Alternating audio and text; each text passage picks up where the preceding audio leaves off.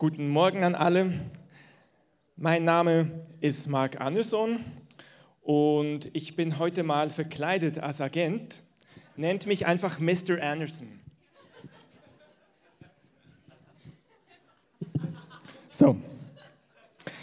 Wie ihr vielleicht wisst, haben wir heute, was haben wir heute für einen Tag? Palmsonntag, genau. Wir feiern heute Palmsonntag und ich möchte mich mit euch mal auf eine Reise machen, weil was bedeutet es überhaupt? Wissen alle, was das bedeutet?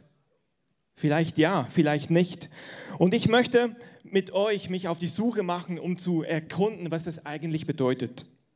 Stellt euch vor, wir hätten eine Zeitmaschine, ihr seid jetzt alles Agenten, und wir könnten gemeinsam in der Zeit zurückreisen. Wir reisen jetzt zusammen 2000 Jahre ungefähr zurück und noch so ungefähr eine Woche. Also wir haben jetzt bald Ostern, das, was wir als Ostern feiern bei uns. Und wir reisen jetzt 2000 Jahre zurück plus noch eine Woche davor. Und schauen uns mal eine Situation an. Und zwar Jesus hat in dieser Zeit gelebt mit seinen Jüngern. Und Jesus hat Freunde. Und ich möchte euch drei Freunde vorstellen die in Bethanien gelebt haben. Wir haben schon vieles über diese Freunde gehört. Sie heißen Maria und Martha, diese ganz bekannte Geschichte. Martha, du machst dir viele Sorgen, kennen wir alle. Und ihr Bruder heißt Lazarus. Und Jesus war oft bei diesen Freunden. Jesus war oft bei denen, hat dort gelehrt. Und eines Tages ist Lazarus gestorben. Ihr kennt die Geschichte. Und sie haben zu ihm geschickt und gesagt, Jesus, also bevor er gestorben ist, haben sie zu ihm geschickt und gesagt, Jesus, komm, Lazarus ist schwer krank. Und Jesus hat gewartet. Kennt es jemand? Du bittest Gott um etwas. Du betest für etwas und du denkst, das ist keine Antwort. Kennt es jemand? Du denkst, er wartet. Einige kennen das. Ich denke, wir meist, die meisten kennen das. Maria und Martha waren verzweifelt haben und es war eigentlich schon zu spät. Und jetzt kurz Film ab, bitte.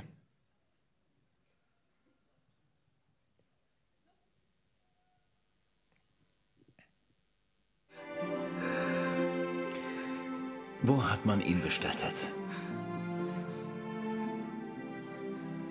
Herr, komm und sieh.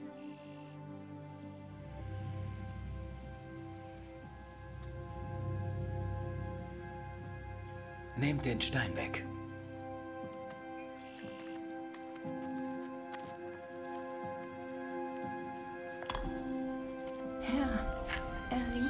Schon.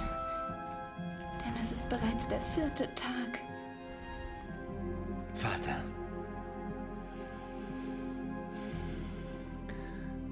Ich danke dir, dass du mich erhört hast. Lazarus, komm heraus.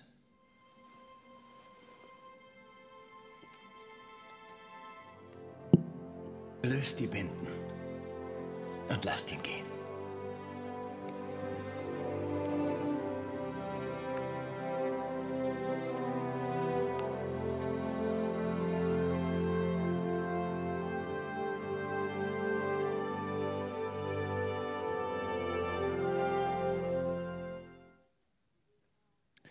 Setze mal die Sonnenbrille ab, damit ich euch besser sehen kann.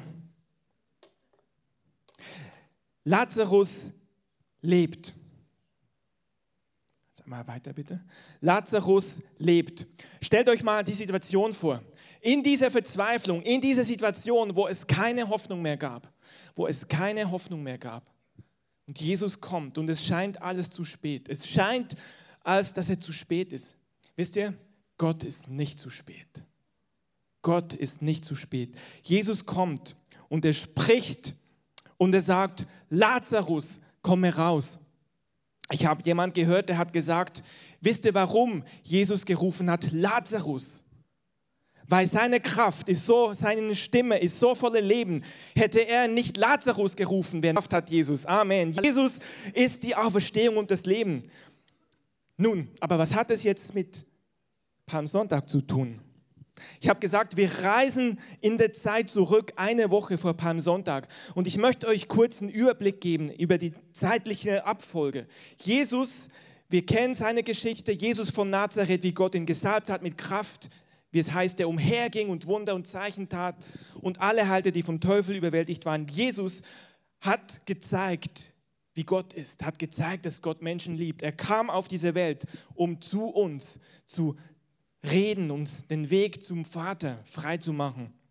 Jesus ist dreieinhalb Jahre rumgezogen mit seinen Jüngern und wir kommen jetzt in eine Zeit kurz vor das Ende seiner Karriere, hätte ich fast gesagt, kurz vor das Ende seiner Zeit hier auf Erden. Wir sind in der Osterzeit.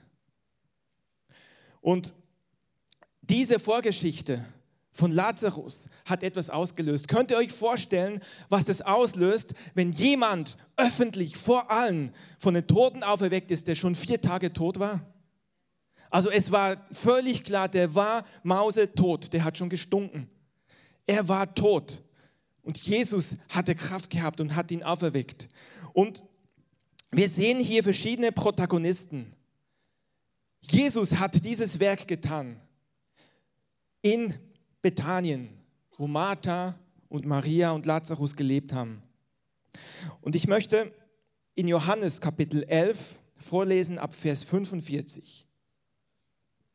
Viele von den Juden, die zu Maria gekommen waren, um sie zu trösten, glaubten an Jesus, als sie das Wunder sahen, das er an Lazarus tat. Könnt ihr euch das vorstellen? Wenn man sieht, dass jemand Tote auferweckt, dass man an Jesus glaubt? Jesus hat demonstriert, dass er die Kraft hat, Tote lebendig zu machen. Jesus hat von sich selber behauptet, ich bin die Auferstehung und das Leben und hier hat es bewiesen. Und viele von diesen Menschen, die es gesehen haben, haben an Jesus geglaubt. Dann heißt es weiter, einige aber gingen zu den, ich hätte was gesagt, die Bessergestellten, das war die geistliche Elite, das waren die, die im Tempel waren und die das Gesetz gelehrt haben. Es gab noch Sadduzäer und Pharisäer, es gab diese zwei Parteien.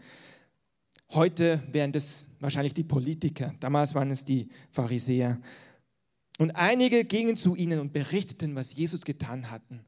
Die führenden Priester und die Pharisäer beriefen sich, beriefen darauf in eine Sitzung des Hohen Rates ein.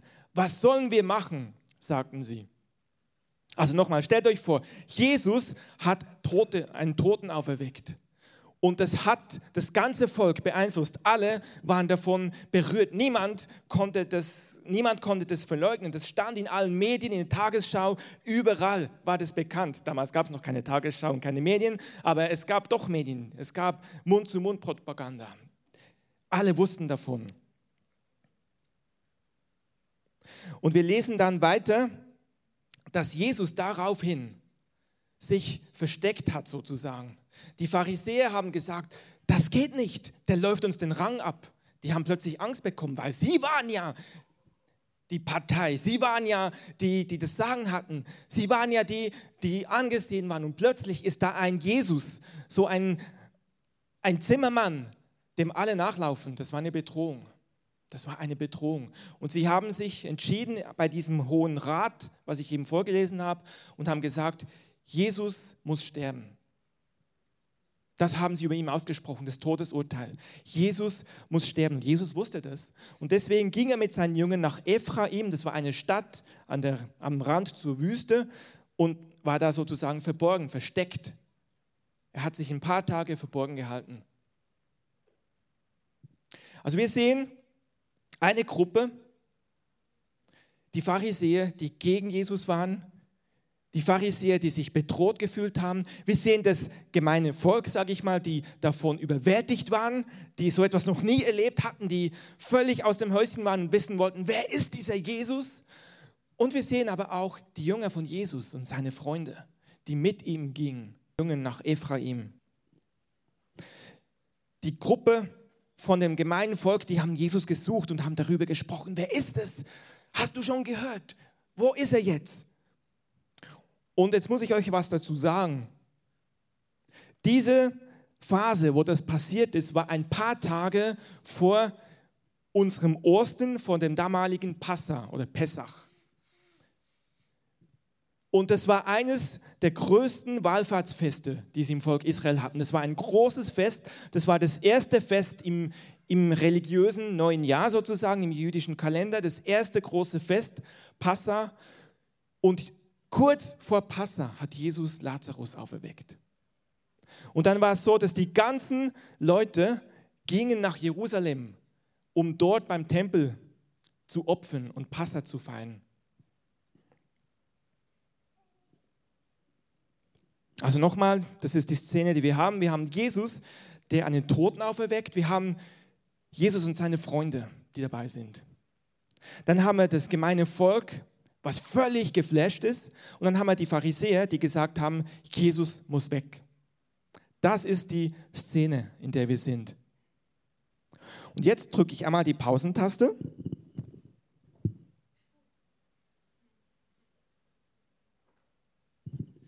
Und ich möchte mit euch noch weiter zurück. Du kannst mal eine Folie weiter.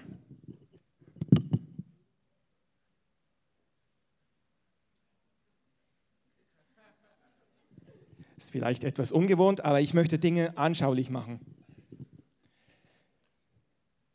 Wenn wir jetzt nochmal über 1000 Jahre weiter zurückgehen,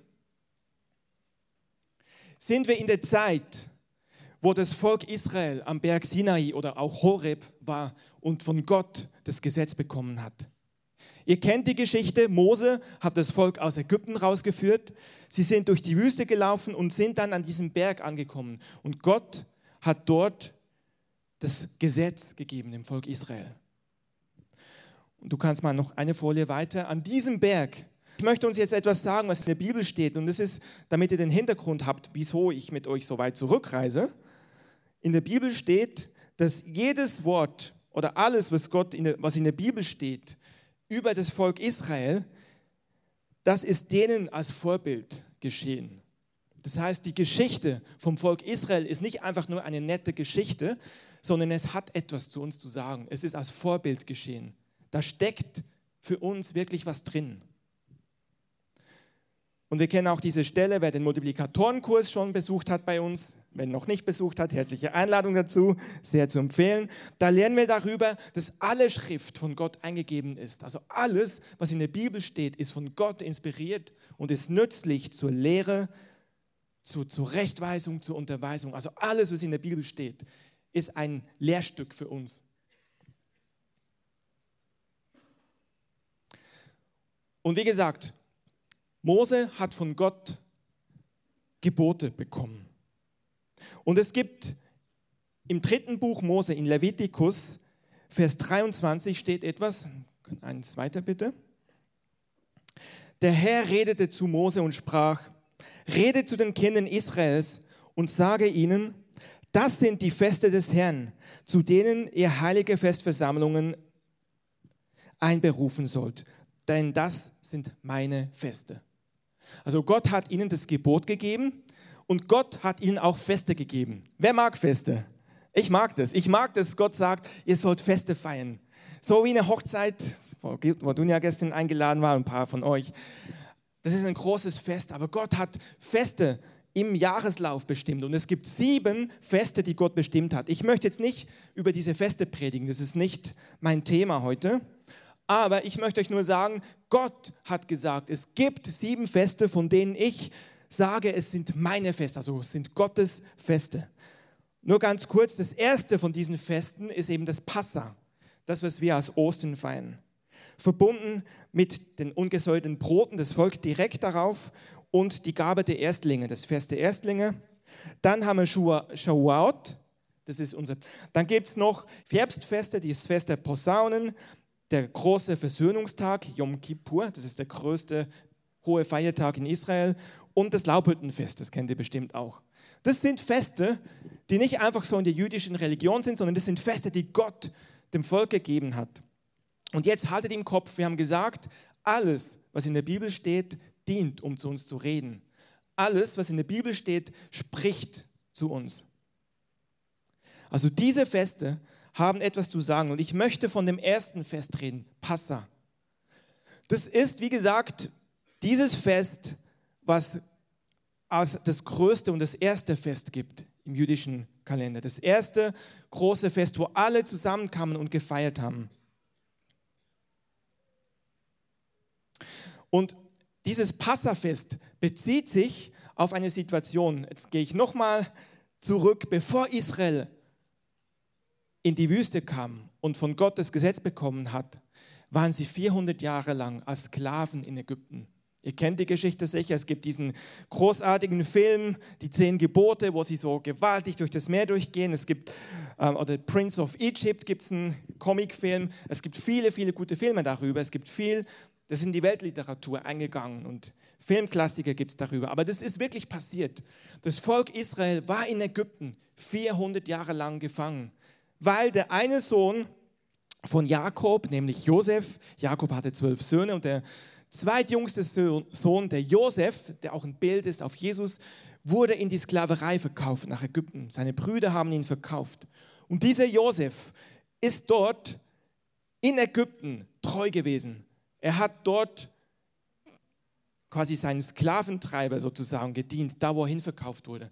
Wir haben letzte Woche eine ganz gute Botschaft gehört von Gareth, die kann ich echt empfehlen, wie Gott uns baut, wie Gott uns schult, wie Gott uns auch prüft einen Test mit uns macht. Und Josef hatte viele Tests. Und Josef hat sie bestanden. Und was war das Resultat? Er wurde ungerechtfertigt als Sklave verkauft.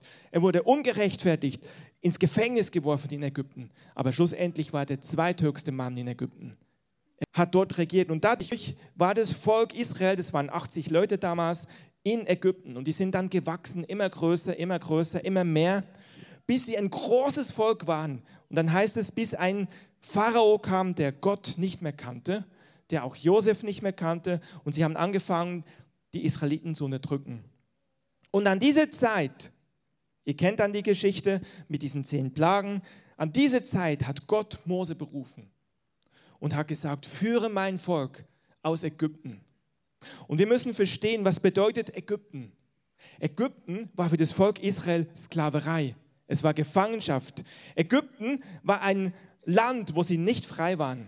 Und im biblischen Kontext wird Ägypten angewendet auf unser Leben ohne Gott. Auf unser Leben, wo wir Gott noch nicht kennen, wo wir gefangen sind. Manche erleben, dass sie zum Beispiel irgendwelche Sachen machen, die sie nicht wollen. Sei es, dass manche erleben, dass sie alkoholabhängig sind. Manche erleben, dass sie abhängig sind von diesem oder von jenem. Menschen erleben, dass sie nicht frei sind. Und die Bibel sagt, jeder Mensch hat vor Gott gefehlt. Jeder Mensch erlebt es. Jeder Mensch, der nicht mit Gott lebt, der nicht von Gott gerettet wurde, erlebt, dass er an Stellen gefangen ist. Die Bibel spricht von Ägypten für das Volk Israel und die Bibel spricht für uns, dass wir auch gefangen sind in einem Land, wo wir eben nicht frei sind. Das heißt, wenn wir nicht unser Leben mit Jesus bereinigt haben, dann sind wir auch so wie gefangen in Ägypten.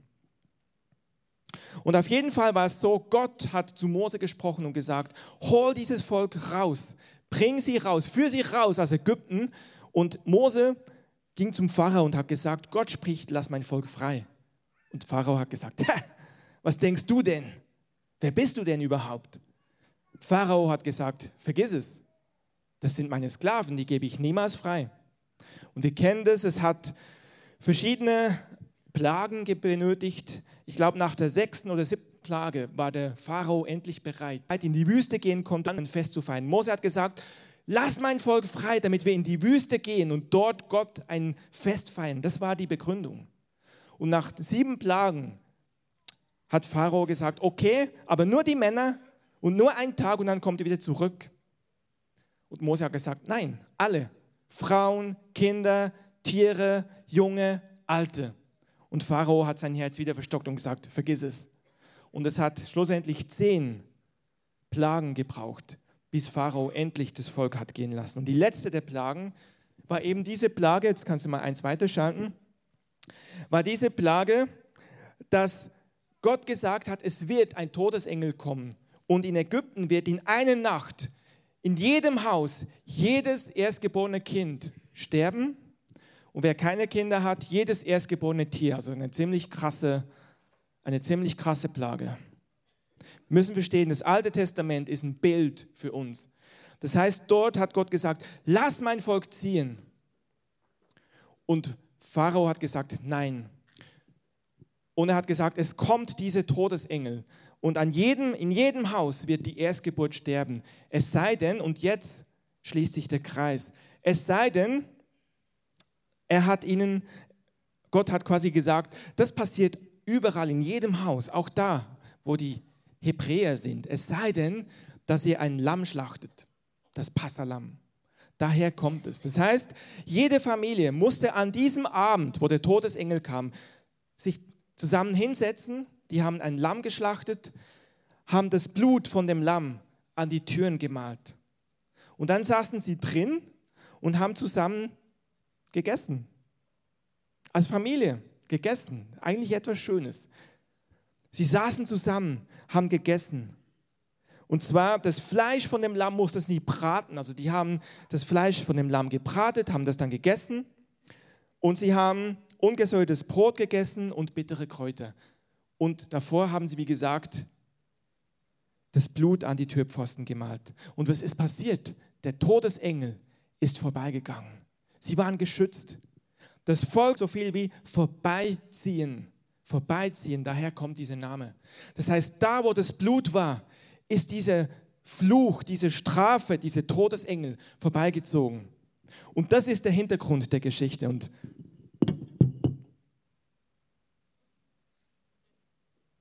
wir landen jetzt wieder in der Gegenwart. Es wird etwas warm hier. Genau. Diese, dieser Hintergrund der Geschichte von dem Passa ist etwas ganz Wichtiges, was Sie verstehen müssen.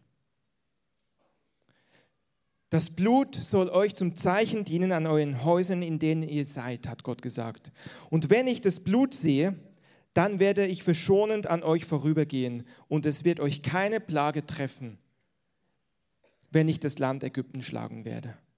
Das ist der Hintergrund. Und wir gehen jetzt zurück, du kannst eine Folie weiterschalten. Wir gehen zurück wieder in unsere Stelle in Johannes Evangelium, Johannes Kapitel 12. Jesus war also in Bethanien, hat Lazarus auferweckt, ist dann ungefähr eine Woche nach Ephraim gegangen und danach heißt es, kam er zurück nach Bethanien und sie haben dort ein großes Fest gefeiert. Maria und Martha haben ein Gastmahl veranstaltet, um zu feiern, dass Lazarus wieder lebt. Und ein, zwei, drei Tage später war eben dieses Passafest, wo alle Juden nach Jerusalem gingen, um gemeinsam zu feiern. Und es ist diese Szene, wo sich die Menschen dann gefragt haben, was ist mit Jesus?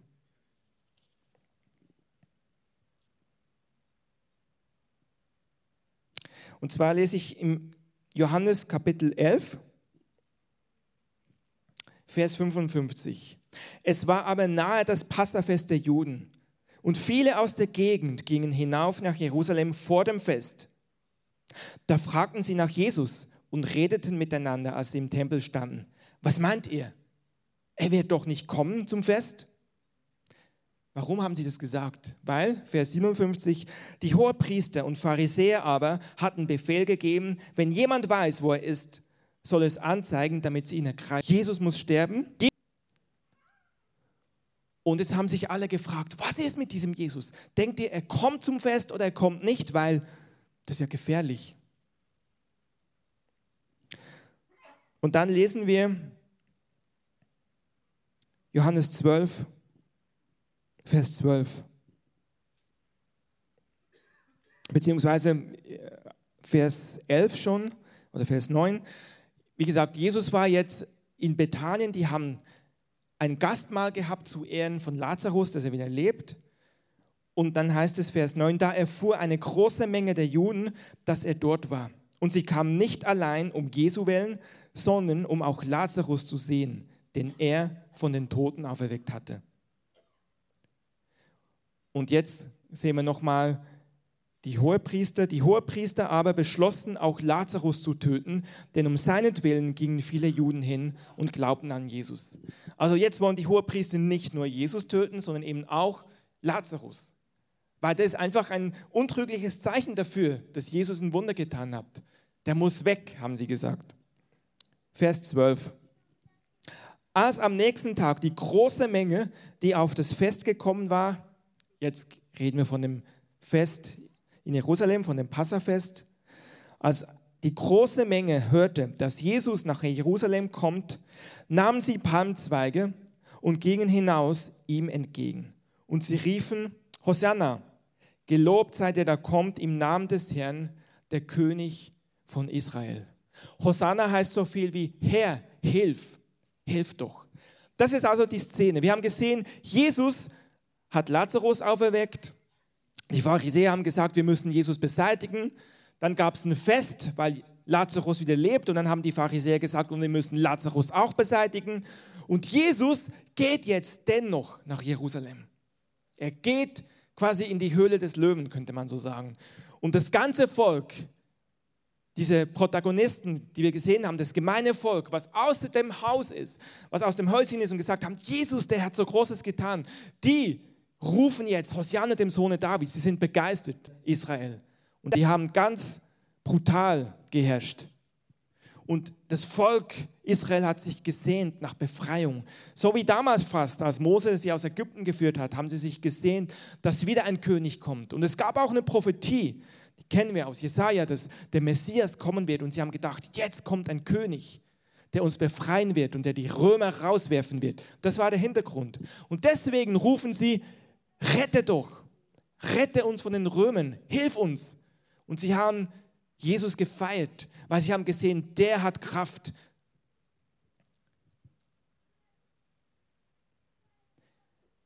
Die Tragik an der Geschichte ist, zwei, drei Tage später haben die gleichen Leute, die gesagt haben, Hosanna, haben gesagt, kreuzige Jesus. Die gleichen Leute, die jetzt so begeistert sind, rufen in zwei, drei Tagen, kreuzige Jesus. Was ist da passiert? Was ist da passiert? Und das ist etwas, ich möchte, ich möchte euch damit hineinnehmen. Stellt euch das vor. Da ist dieses Volk, was völlig begeistert ist, weil sie etwas gesehen haben.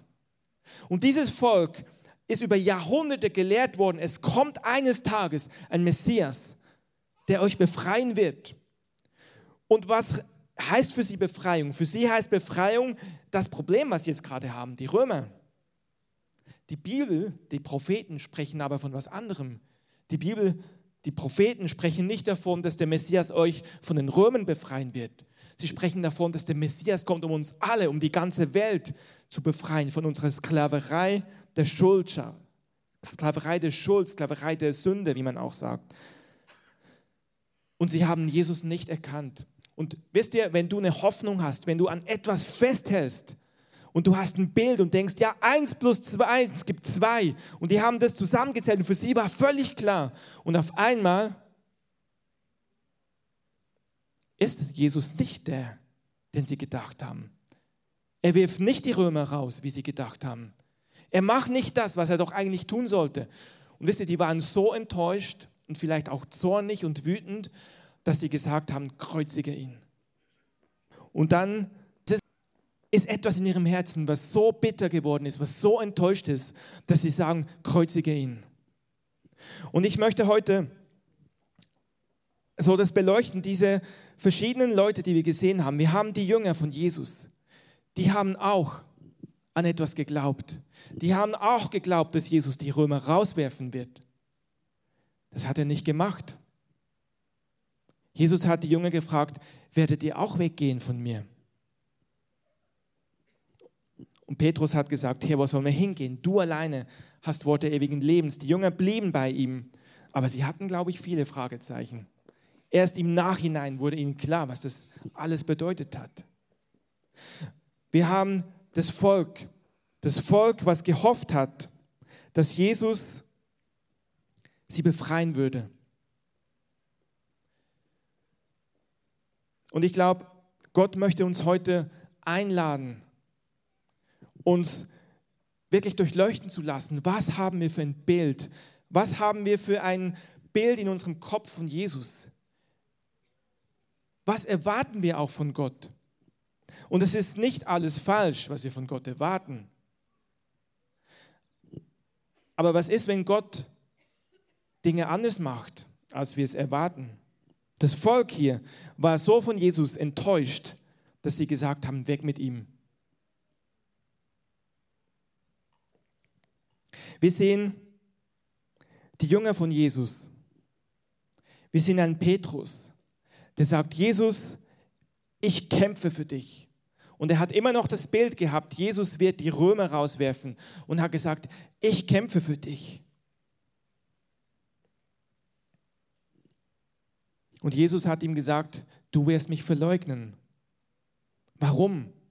Weil auch Petrus an eine Stelle kam, wo er gemerkt hat, mein Bild bröckelt. Mein Bild bröckelt. Das, was ich gedacht habe, worauf ich mein Leben gebaut habe, es sieht anders aus. Aber das Geniale ist, Jesus hat gesagt, ich habe für dich gebetet, dass dein Glaube nicht aufhört. Und Petrus, ich möchte zurück auf diese Szene gehen. Wir sehen, Jesus kommt nach Jerusalem und alle rufen Hosianna. Und ich möchte jetzt die Gruppe anschauen von den Freunden von Jesus. Wir haben gesehen, das Volk war enttäuscht und hat Jesus verurteilt. Dazu möchte ich noch sagen, als Jesus am Kreuz hing, hat er gesagt, Vater, vergib ihnen, denn sie wissen nicht, was sie tun. Sie konnten nicht anders, sie wussten es nicht anders.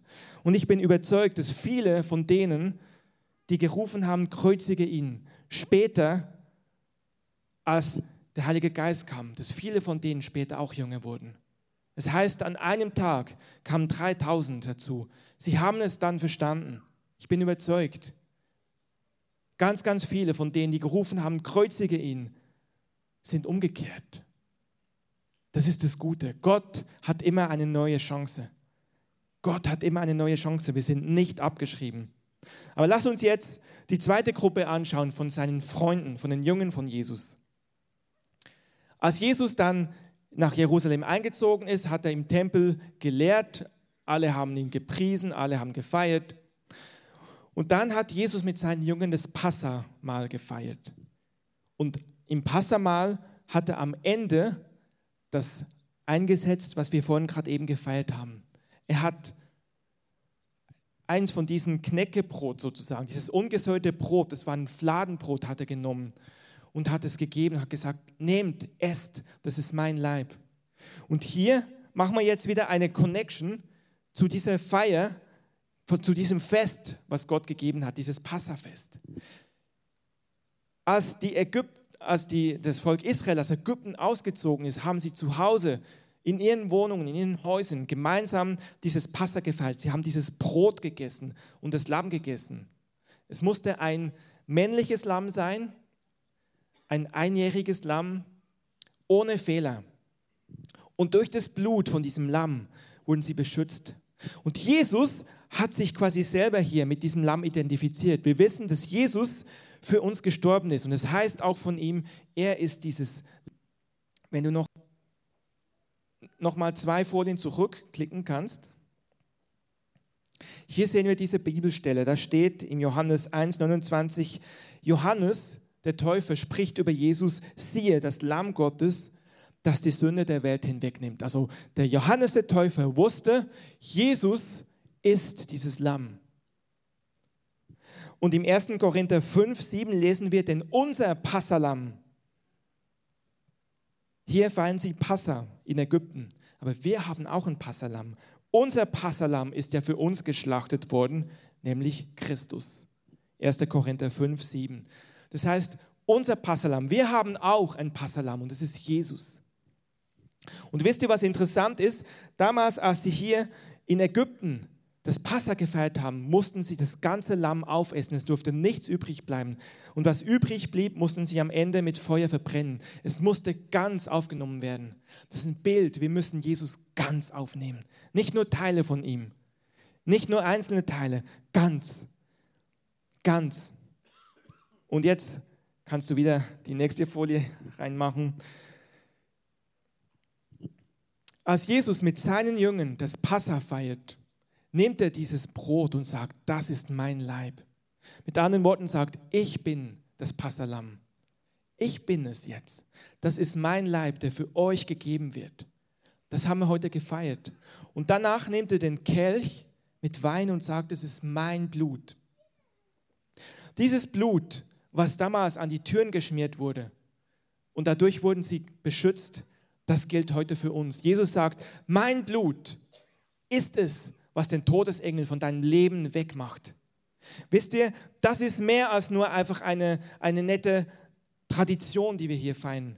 Das hat Kraft. Jesus hat sein Blut vergossen und in seinem Blut ist ein für alle Mal muss dieser Todesengel gehen. Das heißt, ein für alle Mal sind wir befreit. Ein für alle Mal hat das Böse, was uns etwas antun möchte, keine Kraft mehr, weil Jesus uns befreit hat.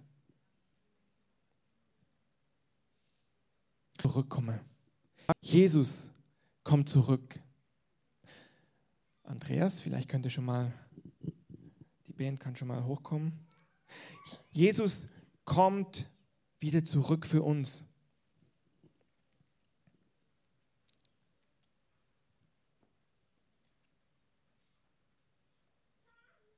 Du kannst auf die letzte Folie gehen. Und ich empfinde, dass Gott uns heute fragt, dass der Heilige Geist uns heute fragen möchte, wer ist Jesus für dich? Wir haben ganz verschiedene Protagonisten gesehen. Wir haben die Pharisäer gesehen. Für sie war Jesus eine Bedrohung. Für sie war Jesus jemand, der ihre Macht weggenommen hat, sozusagen. Interessant ist, man liest in der Bibel, im Johannesevangelium, so zwischen zwei Zeilen, dass viele von den Pharisäern auch an Jesus geglaubt haben.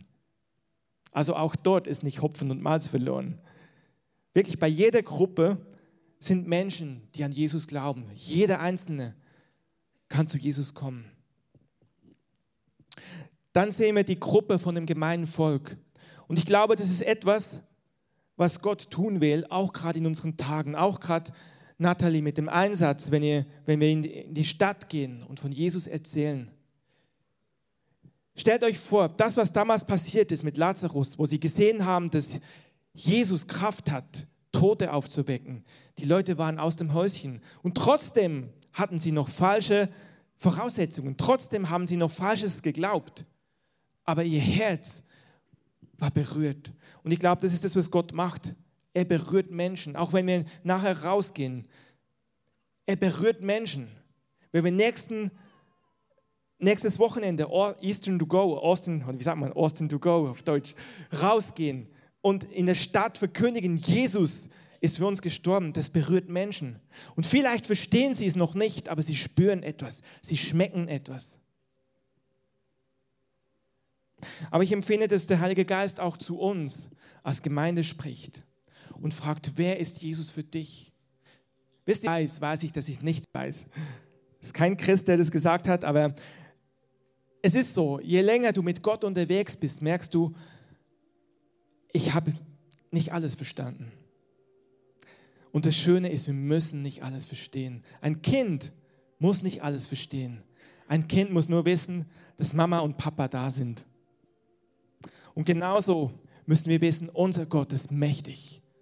Unser Gott ist mächtig. Unser Gott hat alle Antworten. Und wenn wir Dinge nicht verstehen, er hat die Lösung. Er ist die Lösung. Vielleicht machen wir einfach mal die Augen zu und stellt euch einfach mal diesen Jesus vor. Stellt euch mal vor, wie Jesus vor euch steht und wie er sagt, ich habe mein Leben gegeben für dich. Ich habe mein Leben gegeben für dich, mein Leib, damit du heil bist, mein Blut, damit deine Schuld abgewaschen ist. Und der Start, der Auftakt des jüdischen Jahres war dieses Passafeier dieses Passafest, was acht Tage lang gefeiert wurde, wo sie sich daran erinnern, dass sie aus Ägypten, aus der Sklaverei, aus der Gefangenschaft ausgezogen sind. Und sie haben dieses Passa jedes Jahr gefeiert. Und ich empfinde, wie der Heilige Geist uns einlädt und sagt, dass wir auch innehalten. Wenn du Jesus nachfolgst, vielleicht schon zwei Jahre, vielleicht schon drei, vielleicht 10, vielleicht 20, vielleicht noch länger. Lasst uns einen Moment innehalten. Und lasst uns daran erinnern, wo Jesus uns rausgeführt hat. Jesus, du hast uns rausgeführt aus Gefangenschaft. Du hast uns rausgeführt, jeden von uns aus Gefangenschaft. Wir nehmen ein, zwei Minuten einfach, wo wir still sind, wo wir einfach daran denken, wo wir zurückschauen sind.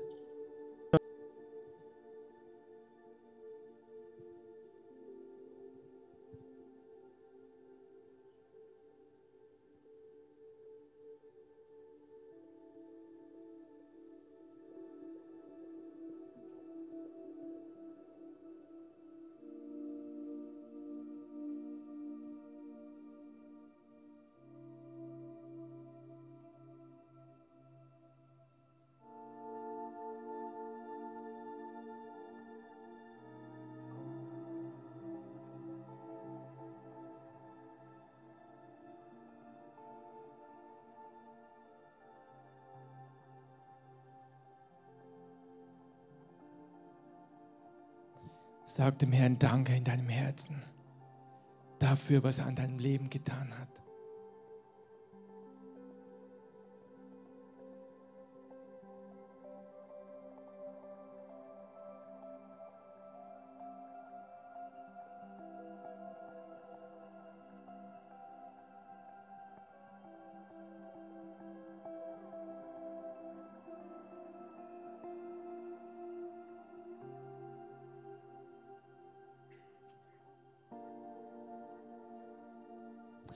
Wir hatten unsere Augen geschlossen und ich möchte dich fragen, vielleicht bist du da und vielleicht hast du nie so einen Start gemacht mit Jesus.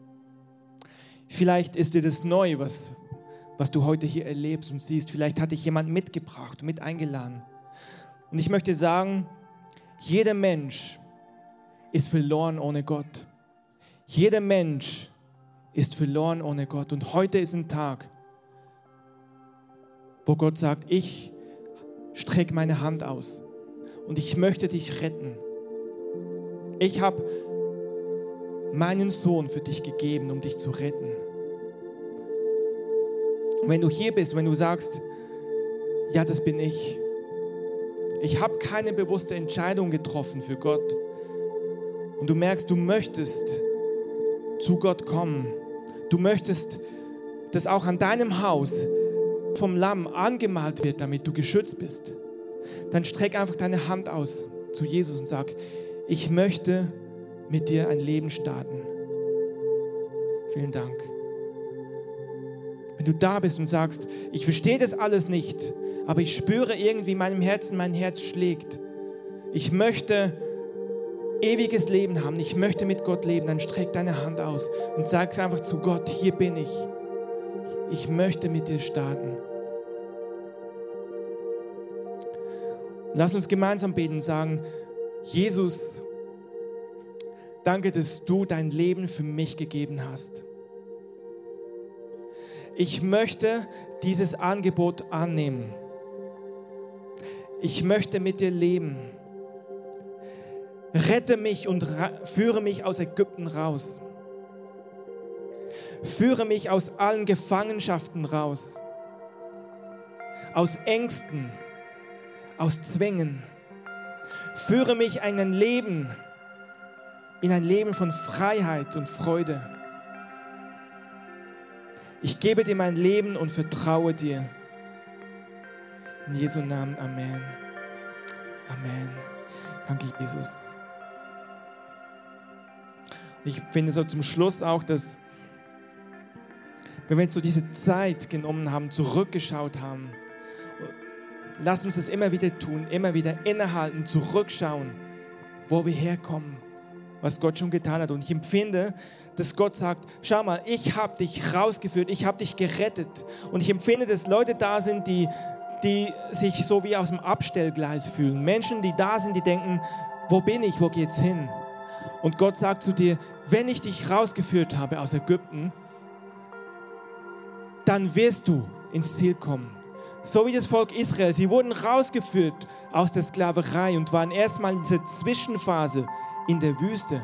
Und vielleicht fühlt es sich bei dir so an, dass du denkst, ich fühle mich gerade in der Wüste.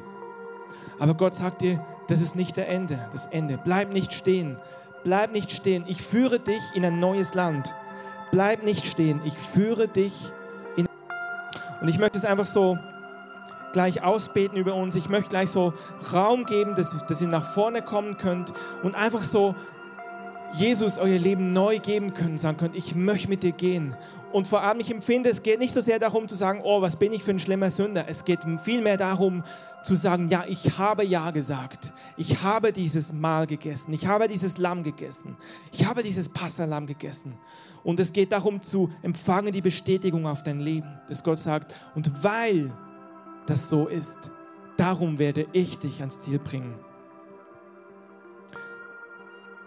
Und ich möchte gleich einfach einladen, dass wir nach vorne kommen können. Aber davor möchte ich sagen, oder davor möchte ich einfach den Gottesdienst hier offiziell beenden.